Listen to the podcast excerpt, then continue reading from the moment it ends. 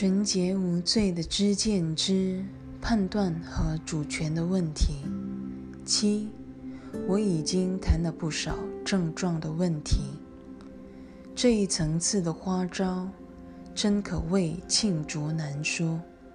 然而，所有症状只有一个起因，就是主权问题。它可说是万恶之源。只要是小我引发的症状，必然相互矛盾，因为心灵早已分裂为圣灵与小我两部分。因此，凡是小我所造之物，必然支离破碎，而且自相矛盾。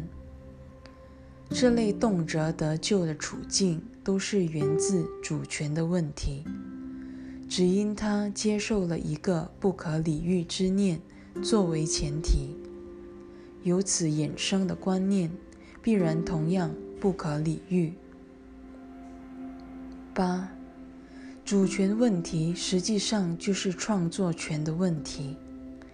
你若相信你是自己的创作者，并且把这一错觉投射到别人身上，主权问题就出现了。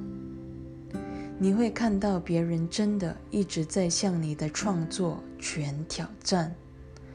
凡是相信自己篡夺了上主大能之人，都犯了这个基本错误。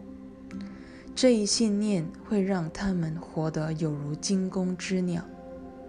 其实上主丝毫不以为物，他无意惩罚自己的儿女。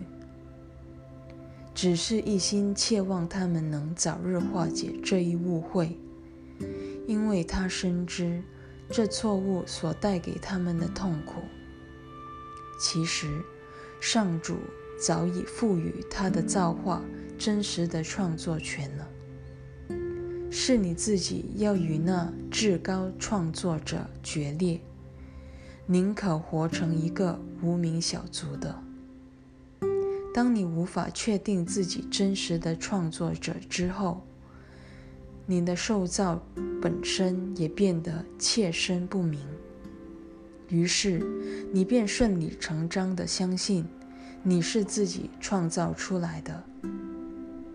究竟是谁创造了你？这一创作权问题，使你的心灵变得如此彷徨不定。最后，连自己存在与否都不敢确定了。